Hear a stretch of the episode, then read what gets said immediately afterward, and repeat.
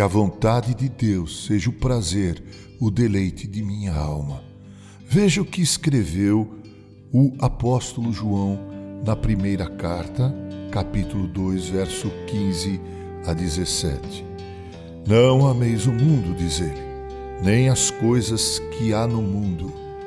Se alguém ama o mundo, o amor do Pai não está nele. Porque tudo que há no mundo, a concupiscência da carne, a concupiscência dos olhos e a soberba da vida, não procede do Pai, mas procede do mundo.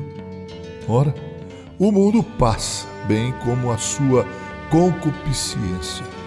Aquele, porém, que faz a vontade de Deus, permanece eternamente. Disse com boa dose de razão John Piper: o mundo confunde felicidade com prazer.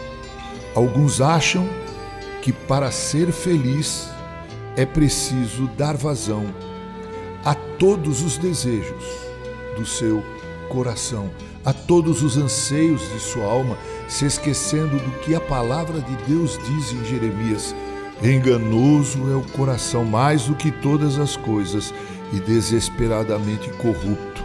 Quem o conhecerá?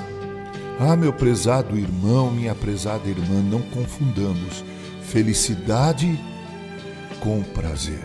No texto citado encontramos a palavra concupiscência, que é um desejo quase que incontrolável, um desejo quase que incontrolável da carne, um desejo quase que incontrolável dos olhos e um desejo quase que incontrolável de ser possuído pelo orgulho, pela jactância, pela soberba.